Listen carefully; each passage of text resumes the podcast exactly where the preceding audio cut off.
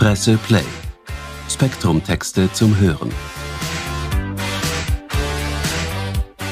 Ferienbeginn, lang ersehnt und wohlverdient. Das sagt sich recht leicht und selbst Falco, der da im Hintergrund zu hören ist, klingt ein bisschen nostalgisch, wenn man sich anhört, was Katharina Thiewald aus ihrem Alltag zu berichten hat. Sie ist Schriftstellerin und arbeitet seit gut zehn Jahren an einer Mittelschule in Wien-Alt-Erla. Passend zum Schulschluss hat sie für uns ein paar Skizzen aus ihrem Alltag festgehalten. Ihre Worte sind ernüchternd und sehr ehrlich. So ehrlich, dass einem sogar das Schmunzeln im Hals stecken bleibt. Es zeigt sich darin vor allem eines, dass man als Lehrerin ein wirklich riesiges Herz haben muss, um diesen Beruf auszuüben. Hören Sie nun Katharina Thiewald selbst. Viel Vergnügen.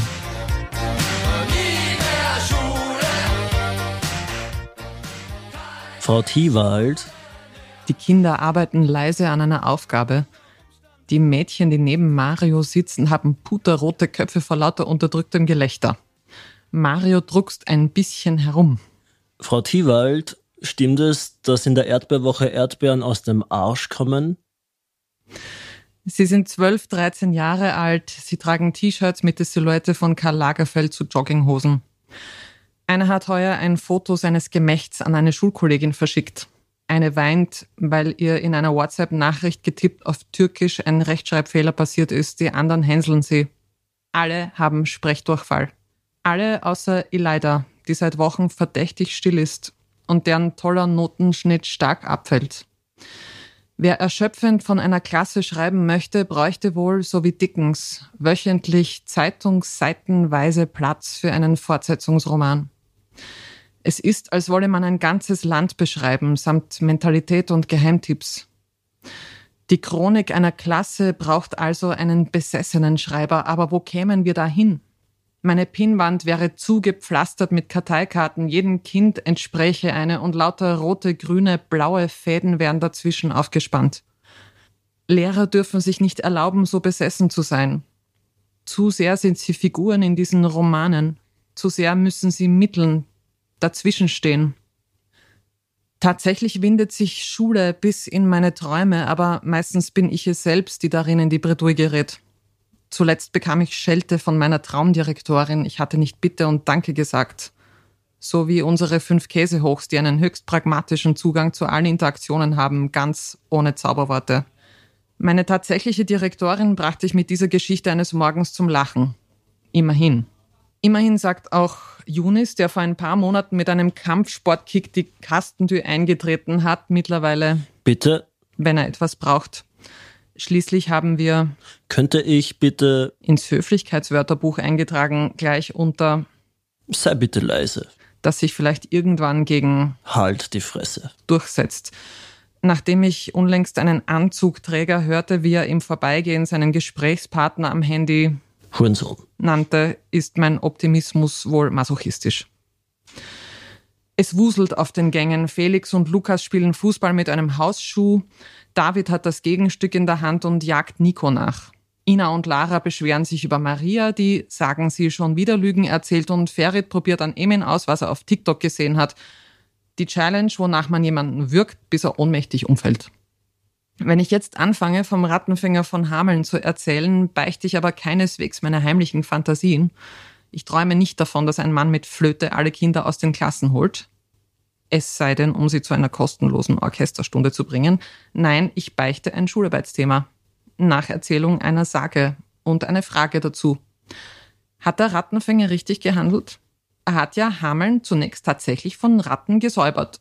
Oder wie Asra geschrieben hat, Da kam ein fremder Mann und beschloss, die Tiere von der Stadt zu befreien. Aber danach taten die üblen Kranten der Stadt einfach so, als hätten sie nie von irgendeiner Belohnung gesprochen. Viktor war ganz auf der Seite des Rattenfängers, Weil, wie lautet der Spruch? schrieb er, um die Sache auf den Punkt zu bringen. Aug um Aug, Arm um Arm. Ehren war gefühlvoller. Bei der Visualisierung davon, wie die Ratten hinter dem Flötenspieler fortziehen, zeigte er, was für ein Erzähler in ihm steckt. Wenn man hinschaute, sah es aus wie eine graue Schlange. Der Rattenfänger selbst war ihm nicht sympathisch. Sein Urteil lautete, es war ehrenlos, Kinder zu klauen. Als ich diesen Satz in den Computer übertrage, unterwählt das Rechtschreibprogramm das Wort ehrenlos. Es hat anscheinend noch keinen Platz im beglaubigten Lexikon der deutschen Sprache gefunden, so als sei es selbst jugendlich, ein Wortkind, das noch ein bisschen aneckt. Ganz so wie die Kinder, die in meiner Klasse sitzen, deren Klassenvorstand ich seit September 2020 bin, als wir einander mit Maske vor dem Mund begrüßten. Am ersten Schultag trug ich ein Modell, das ein Plastikschild vor den Lippen eingenäht hatte. 15 Euro das Stück. Es war ein Reinfall. Das Schild lief sofort an. Aber versucht man nicht immer und immer wieder eine Lösung zu finden, egal für welche Situation? Nein, ich bin keine Heilige. Ja, ich habe heuer viel gebrüllt. Ja, in meinen Augen zeigt sich deutlich, dass den Kindern zwei Jahre Erfahrung darin fehlen, wie es ist, mit anderen Menschen den ganzen Vormittag in einem Raum zu verbringen. Es wird hemmungsloser unterbrochen, unbedarft herausgerufen, die eigene Agenda verfolgt, die hauptsächlich aus der Erfüllung unmittelbarer Impulse besteht.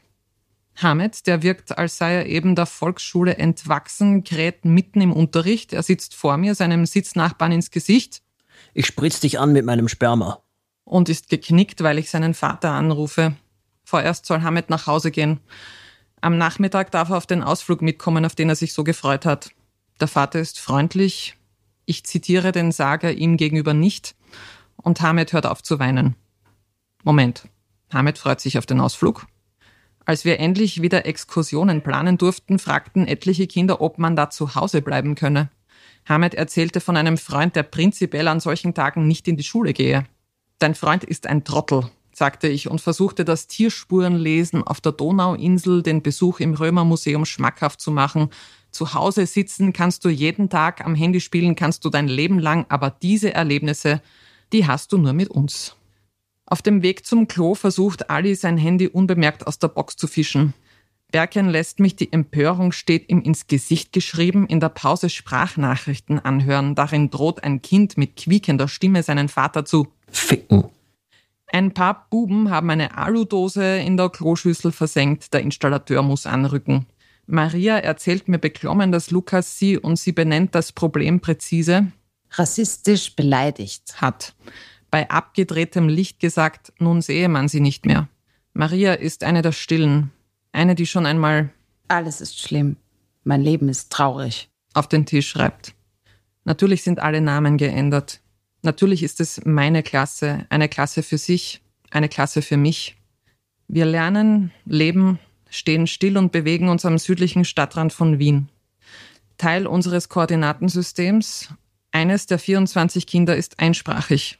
Alle anderen sprechen zu Hause Arabisch, Türkisch, Kurdisch, Punjabi oder eine südslawische Sprache. Viele sind hier geboren, alle klingen wienerisch, einige schreiben deutlich besseres Deutsch als ihre ausschließlich deutschsprachigen Alterskollegen, weswegen ich die mehr oder minder entsetzte Frage Was? So viele Ausländer sind in deiner Klasse? anachronistisch finde. Genauso anachronistisch wie die derben Sprüche, die meine Schülerinnen und Schüler sich in der freien Wildbahn Wiens anhören müssen, wenn ihre Hautfarbe nicht nach Jahrhunderten Mitteleuropa aussieht. Manche greifen bei den Artikeln und Vorwörtern allerdings prinzipiell daneben, auch wenn sie in Österreich geboren sind. Die Buch, der Tafel, das Tür. Manche verstehen ein Wort wie zum Beispiel treu, das beim Märchenlesen auftauchte, auch dann nicht, wenn ich die Entsprechung in der Familiensprache im Online-Wörterbuch nachschlage und ihnen zeige. Und manche brillieren, auf ihre Weise. Frau Thiewald, wer hat eigentlich Deutsch erfunden? fragt Ali. Ali muss oft aufs Klo. Sehr oft. Ich habe eine Weile gebraucht, um zu verstehen, warum. Er muss seine Mähne befeuchten, die Locken, die sich um seine Stirn bauschen wie haariges Gewölk. Ali macht prinzipiell keine Hausübungen, tut sich schwer bei schriftlichen Überprüfungen halbwegs Richtiges zu produzieren, treibt sich gerne in Parks herum und bekommt Ärger. Weil er in Schlägereien verwickelt ist, manchmal in der opaken Zone zwischen Zeugen und Täterschaft genauso hin und her gerissen ist er in der Klasse zwischen dem Coolsein mit den Jungs einerseits und der Neugier auf das, was ihm hier erklärt und erzählt wird, andererseits. Er ist nun einmal ein Denker, der unter anderen Umständen vermutlich einen völlig anderen Weg einschlagen würde. Das zeigen die Fragen, die er stellt. Als ein russischer Freund, der mit dem Auto auf dem Weg ins Exil Europa quert, in der Schule Station macht, fragen manche Kinder, ob er eine Lieblingsfußballmannschaft habe, ob er Vegetarier sei. Ali fragt, ob er sich als Flüchtling fühle. Einmal fragt er, was eigentlich Hitlers Mutter zu den Taten ihres Sohnes gesagt habe. Bevor ich antworten kann, meldet sich Younes, der 2015 aus dem Irak gekommen ist. Die hatte nicht mehr gelebt. Ich habe das nachgeschaut. Ja, Yunis ist der mit der eingetretenen Kastentür. Yunis hängt gerne mit Ali ab. Wenn sie in ihrem Grüppchen, zu dem noch ein paar andere Jungs gehören, zusammenstehen, fliegen Wörter zu mir herüber, die ich mit dem Höflichkeitswörterbuch nicht aus der Klasse verbannen kann. Es ist all das, was auf der Verbotsliste der Woke Generation steht. Es ist die verbale Wirklichwerdung aller Klischees von Machotum und keineswegs auf jene beschränkt, die schon in jungen Jahren wirken, als wäre ihr einziges Hobby das Fäuste schwingen. Auch der kleine Blonde, dessen Mutter über seine Hausaufgaben wacht, wirft seinem Sitznachbarn jenes Wort an den Kopf, das seit der Bombe von Oberwart nur mehr die Denkunwilligen in den Mund nehmen. Dann wäre da noch das Wörtchen Haram, verboten also nach strikt ausgelegter muslimischer Sichtweise. Malik benutzt es besonders gern und nie ohne dass ich darauf reagiere. Kürzlich ist es einer ganzen Bubengruppe entschlüpft. Wir waren im Kunsthistorischen Museum, um uns Ritterrüstungen anzusehen. Erst rutschten die Buben auf ihren Hintern die große Marmorstiege hinunter, dann kugelten sie über den Spannteppich.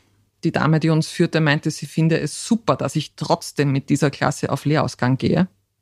Als wir gegen Ende der Führung um die Ecke bogen und ein Gemälde sahen, auf dem eine Horde von Frauen anrückende Soldaten mit erhobenen Röcken empfängt, kreischte die ganze Bubengruppe, die erschreckt zurückprallte. Haram! Ich frage mich, wie sie später einmal mit der ihnen entsprechenden Frauengeneration zurechtkommen werden. Die Mädchen meiner Klasse schrieben in einer nach Geschlechtern getrennten Gruppe auf das Plakat, das mit Die ideale Frau betitelt war, die Schlagwörter mutig, selbstständig, hat Arbeit.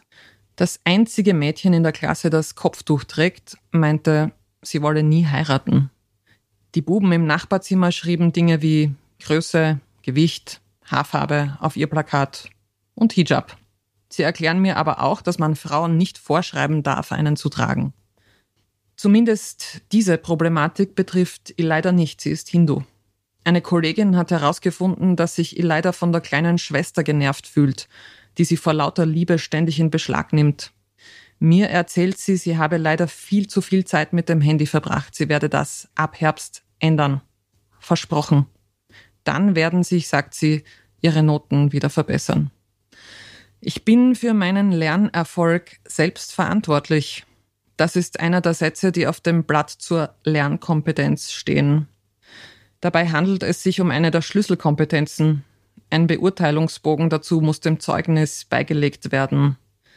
Die Kinder schätzen sich selbst ein mit vier Parametern zwischen trifft zu und trifft nicht zu. Dann muss der Klassenvorstand diese Selbsteinschätzung in ein Formular übertragen und eine eigene zu jedem Kind abgeben. In einer Schule, die in Österreich gern als Restschule bezeichnet wird und wo weder die finanziellen noch die persönlichen Ressourcen vorhanden sind, um für Nach- und Lernhilfe zu sorgen, trifft der Satz von der Selbstverantwortlichkeit vor Zynismus. Die Kraft, die wir als Gesellschaft Kindern gegenüber aufbringen, ist schief verteilt. Wir stecken zu viel davon in Zettelwirtschaft, statt in echtes Lernen. Die Frage, wie sehr ich, wie sehr wir diesen Kindern gerecht werden, hat mich heuer stark beschäftigt. Wir Lehrer waren streckenweise am Rand unserer Kräfte, vor allem auf den Spitzen der Corona-Wellen. Eine Freundin, die an einer Hack unterrichtet, erzählt mir hingegen von Burnout bei Schülern. Gleichzeitig sagen meine Freundinnen, dass ihnen der Stoffumfang, den ihre Kinder zu bewältigen haben, gering vorkommt. Sie fragen sorgenvoll, wohin das noch führen wird. Ich frage mich das auch. Ich weiß nur, dass mein Weg nächstes Jahr wieder den Korridor des Schulgebäudes entlang führen wird, nicht mehr zur 2, sondern zur 3b. Die Kinder werden gewachsen sein. Ich bin gespannt darauf, was sie von ihrem Sommer erzählen werden. Der steht jetzt vor der Tür. Sarah hat in einer Freewriting-Session festgehalten. Es ist gut, dass Kinder Urlaub und Freizeit bekommen. Das finde ich auch. Und nehme das Buch über Classroom Management mit an den Badesee. Vielleicht wachse ich auch im Lauf des Sommers. Deutsch, habe ich Ali erklärt, hat niemand erfunden. Es hat sich entwickelt, so wie jede Sprache auf der Welt.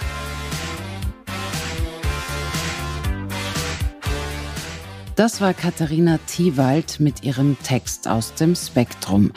Die Stimmen der Kinder haben mein Kollege David Freudenthaler und ich gesprochen.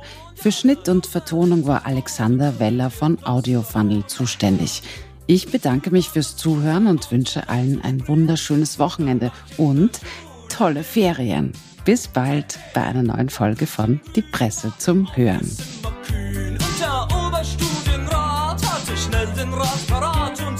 Presse Play. Spektrum-Texte zum Hören.